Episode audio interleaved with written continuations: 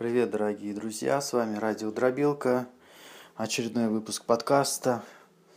Все так на ходу, без сценария, но лучше так, чем вообще никак, потому что все откладывается на каждый день, через день, и в итоге ничего не происходит, новых подкастов не появляется, поэтому лучше записать так, как есть. Сегодня мне хотелось рассказать историю из моего далекого прошлого, которое произошло 16 лет назад. И эта история очень показательна и крайне увлекательна. Это было в Сибири. А те, кто мои знакомые знают, слушают, они поймут в каком-то городе. Был обычный летний день. Я был еще молодой и снимал квартиру с друзьями из церкви, католики.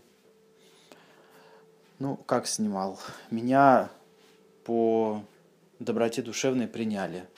Ребята, они втроем снимали двухкомнатную квартиру, и когда я остался на улице меня по доброте душевной приняли. И вот наступило лето, один из них женился и уехал на медовый месяц в Сочи со своей новой женой. Один уехал в Канаду, другой уехал в Германию. Я остался один на месяц, и это событие случилось как раз где-то за две недели до возвращения первого первого товарища. Значит, э, после будний вечер я уже э, закончилась служба в церкви, я выхожу и направляюсь уже домой. И последний момент в воротах оборачиваюсь и смотрю на храм и вижу, что возле храма стоит молодая беременная женщина. Я ее видел э, в этот же день за пару часов до службы она вот а, с какими-то такими пакетами, узлами скорбно брела по улице мимо нашего храма. То есть она не решилась сразу войти.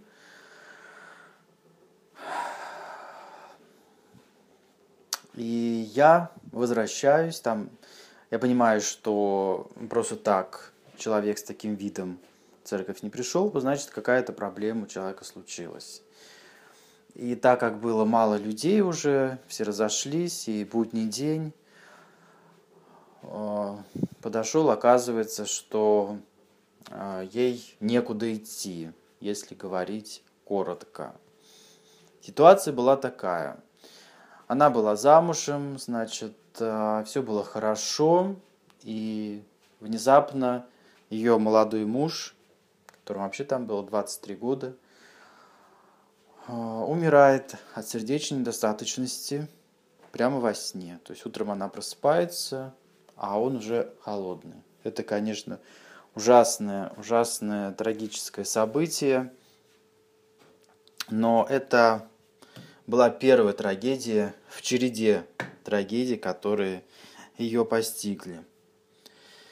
Они с мужем жили половинки деревянного дома, там в частном секторе. И а, эта половинка принадлежала вот а, мужу ее. И когда его не стало, родная сестра этого мужа просто выгоняет вот эту женщину. Ее зовут Люся, Будем ее так называть, чтобы было понятно. И, значит, а Люся такая, она совершенно не боевая а, девушка, женщина. И она как раз уже была на приличном сроке, то есть там седьмой, восьмой, так вот. И деваться ей некуда, она идет к врачу, которого наблюдалась. И врач кладет ее в больницу на две недели, потому что э, как бы он не может ее оставить на улице. Но две недели это максимум сколько можно держать ее в больнице. У вас, а, конечно, резонный вопрос возникнет. Почему она не пошла в милицию? Почему она не стала добиваться своих, своего права находиться в этом доме? Я не знаю. Я это все объясняю тем, что у нее совершенно непробивной характер, то есть она абсолютно такая вот, э, ну, непробивная. Вот. Это самое правильное, самое идеальное слово, которое можно здесь подобрать даже несмотря на то, что она была там прописана, и вроде бы по, по совести и, может быть, даже по закону она имела право оставаться вот в этой вот развалюшке, а там я видел этот дом. Это просто обычный деревянный дом, а, такой наполовину вросший в землю уже. Другой половине вообще жили какие-то нерусские, там, не знаю, кавказцы, или, да, похоже, или таджики какие-то, ну, какие-то не русские, в общем. И они там что-то и продавали, и спирт, и анашу, и что только не было. И они тоже э, участвовали в том, чтобы выгнали, когда выгоняли Люсю. Вместо того, чтобы посочувствовать вот этой несчастной беременной женщине, которая потеряла мужа, все против нее ополчились. Забегая вперед, скажу, что она не была никакой плохой, плохим человеком, никакой крысы там, ничего. Она не заслужила такого обращения к себе. Что же дальше было? И когда прошли эти две недели, она пробыла в больнице, ей врач посоветовал, что вот э, иди, значит, католикам. Православная страна, но ты иди католикам. У них там, значит, есть э, центр, есть благотворительный приют, они тебе должны помочь. В городе огромное количество православных храмов, но ты, ты иди католикам, они тебе точно помогут. Хорошо, Люся пришла, и католики ей помогли. В моем лице. И не только в моем потом. Но я говорю, что поделать, тебе сейчас идти некуда. Тогда э, пойдем ко мне. Там уже будем разбираться, что делать дальше. Сейчас уже вечер, и как бы куда тебе идти. Такие ситуации мне были не впервые, поэтому как бы я даже не размышлял и не думал, что как, как дальше будет и куда я буду ее потом девать. На данный момент была проблема такая, что человеку некуда было пойти. Вот. И она прожила вот у меня в этой квартире две недели, и через две недели, значит, возвращается вот а, наш женившийся друг. И они так быстро а, ворвались в квартиру, рассказывали про свои впечатления, своих эмоциях, и я совершенно даже не мог им вставить слово, объяснить, что как бы у нас пополнение в семействе, что вот такая вот ситуация. И когда они уже зашли в комнату, видели а, беременную Люсю, сидящую там на кровати, они, конечно, были очень удивлены. Сказали, что мы тебя оставили, значит, на месяц, а у тебя уже здесь беременная женщина. Вот. То есть, конечно, а, я думал, как, куда ее пристроить, потому что она, конечно же, не могла оставаться у нас. Скоро должен был появиться ребенок. Как-то кто-то должен был о ней позаботиться. И финансово, и морально. И пока все это думалось, значит, приехали еще двое парней из Германии, из Канады вернулись и уже, конечно, было совсем-совсем неудобно. И потом уже получилась некрасивая, безобразная ситуация, когда вот э, новоиспеченная жена одного из наших вот друзей, с кем мы снимали, она, конечно, мне все это на эмоциях вывалила, что никто мне, конечно, ничего не скажет, но мне нужно принимать решение, что я взял человека, и она не может оставаться у нас. И, в общем, нужно что-то что решать. Ну и как бы общество, скажем так, разделилось наше церковное, то есть кто-то кто меня поддерживал и приносил продукты, то есть и, и сам приходил, готовил у нас еду, чтобы эту Люсю накормить. А кто-то говорил, что я поступил безответственно. Понимаете? То есть оставить человека на улице с пузом, чтобы она рожала под кустом, это вот это вот ответственно, ответственное решение в их представлении. А то, что я человека забрал с улицы, это было безответственно. И до сих пор эти люди отказываются со мной общаться, то есть настолько такая вражда была, что как будто я у них корову украл. Люди восприняли как какое-то такое оскорбление – что я подобрал человека и перевел его даже не в свою квартиру, а в ту квартиру, которая, по крайней мере, была свободна на тот момент. И там было две комнаты, и квартира была вполне себе просторная. И меня выручили, выручила одна семья тоже из прихода, у которых был большой дом, где они жили. И они просто посовещались и приняли решение, что они выделят комнату и эту Люсю заберут к себе. И для меня это было очень большое-большое спасение. И в скором времени я сам последовал за Люси, потому что у нас испортились отношения.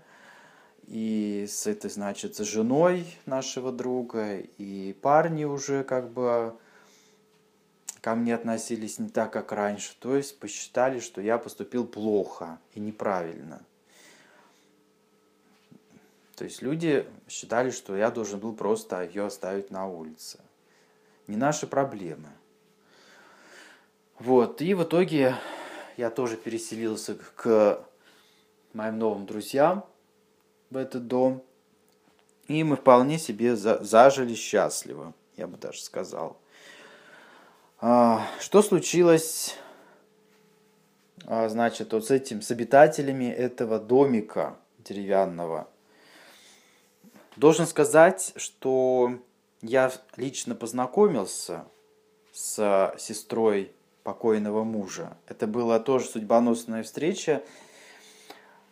Я участвовал в благотворительном проекте, помогал детям из детского дома – находился в кардиоцентре на роли няньки, на роли сиделки, как угодно можно назвать. То есть это просто, просто как мать, как отец а, сидел с ребенком в палате, потом ребенка оперировали, и потом уже в реанимации следил за ребенком, чтобы он не вырвал себе там никакие провода ни катетера, ничего. То есть это очень довольно сложная работа. И мы в палате, в обычном, ну, уже в детском отделении, вдвоем, то есть одна койка была вот моя с моим ребенком из детского дома, другая койка была вот этой вот женщины, а, у нее, вот после того, как случилось все это, с, как они выгнали Люсю, у ее сына, сколько там сыну, лет 11 было на вид, обнаружили проблемы с сердцем вплоть там до порока. Его, значит, их положили. И таким чудесным образом мы оказались в одной палате. А, и я, Лариса ее зовут, я до сих пор прекрасно помню ее внешность, как она выглядит. Я с ней разговаривал об этой ситуации. Но она нисколько не раскаивалась. То есть она посчитала, что она сделала правильно, что ну, у нее были свои мотивы. И мотивы эти были как бы совершенно неясные. А если переводить это просто на человеческий язык, то это будет звучать так, что я могла, у меня была сила, у меня была наглость, у меня не было совести, я просто ее выгнала для того, чтобы воспользоваться значит, этой жилплощадью. Там на самом деле воевать было не за чего. Там не благоустроено жилье, а с тесными комнатами, а холодный дом, а, который отапливается печкой. И даже эту конуру она не оставила для для своего племянника будущего, который должен бы родиться. То есть совершенно звериное, бесчеловечное отношение. Так я и не сумел ее уговорить, чтобы она как-то...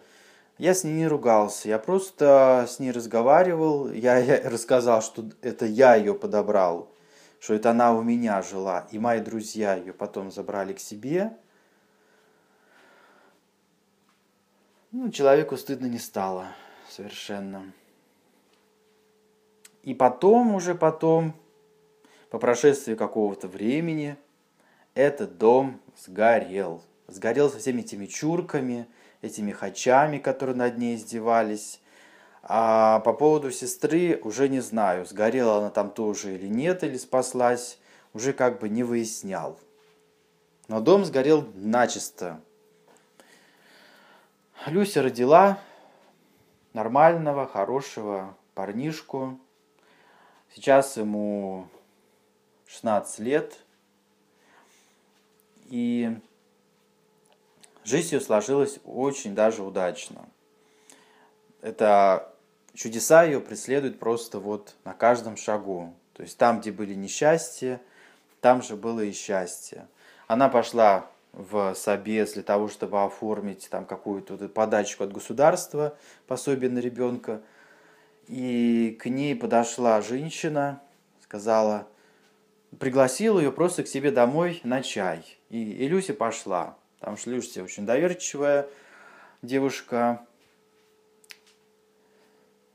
незлобная абсолютно. И пока они пили чай, пришел с работы сын а, вот этой вот женщины, которую пригласила. И они познакомились. И, в общем, он на ней женился. Женился по-настоящему, а, со штампом в паспорте, все как положено. Просто принял решение, вот тебе женщина, пожалуйста, женись. Прекрасные люди, прекрасные люди на самом деле. И они заботи, заботились и заботятся и о Люси, и о ее сыне.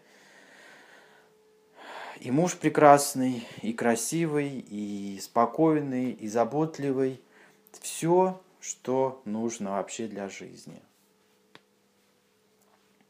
И я периодически так вспоминаю эту историю и удивляюсь, я удивляюсь всегда двум вещам. Я удивляюсь жестокости людей и удивляюсь безграничной доброте человека.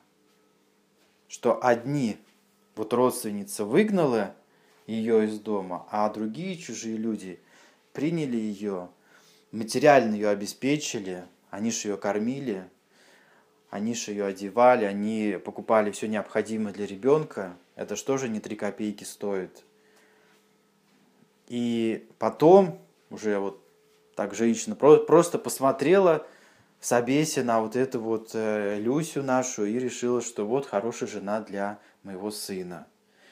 Жена на самом деле хорошая, она никуда не ходит, она никого не ищет, она все для дома, для мужа, для детей, то есть такая вот абсолютно как наседка. У них родилось еще двое детей прекрасно, они прекрасно живут, чудесная семья. Я с ними переписываюсь, потому что мы сейчас уже а, далеко и в разных странах живем. Вот, но тем не менее мы связь поддерживаем, и я всегда, когда вижу ее фотографии, фотографии ее сына, как он растет, как он мужает, становится взрослым человеком. Я всегда радуюсь, что у этих людей сложилось все хорошо. И как бы повернулась ее жизнь, если бы я проявил ответственность, по словам наших некоторых христиан, прихожан, и не взял бы ее к себе домой, и сказал бы, ну, иди и вообще делай, что хочешь. Это не мое дело, не моя проблема. Но эти люди не понимают, что ответственность это не только когда ты что-то делаешь, но ответственность это еще и тогда, когда ты вообще ничего не делаешь. Когда ты должен что-то сделать, но ты ничего не делаешь, это тоже ответственность. Это нужно об этом помнить всегда. И если у вас есть возможность помочь человеку, я не говорю, что там идти и всех спасать. У нас у всех ограниченные возможности – И в мире всегда будут люди, которые нуждаются в помощи. Но когда ты видишь вот конкретный человек, и человек это не алкаш, не наркоман, это, это просто обычный человек, который оказался в тяжелой жизненной ситуации. И может быть даже там какой-то бутерброд и стакан чая, а, он вполне возможен изменить ход жизни человека, как-то поддержать его, морально его поддержать, там даже физически поддержать. Он выпьет тоже этот стакан чая и, и не умрет с голоду. Я не утрирую, это на самом деле все это возможно, все это присутствует в мире и в жизни. Такая вот у меня история. Я думал, что я уложусь в 10 минут, уложился в 20 минут. Ждите новых подкастов и до новых встреч. Конец связи.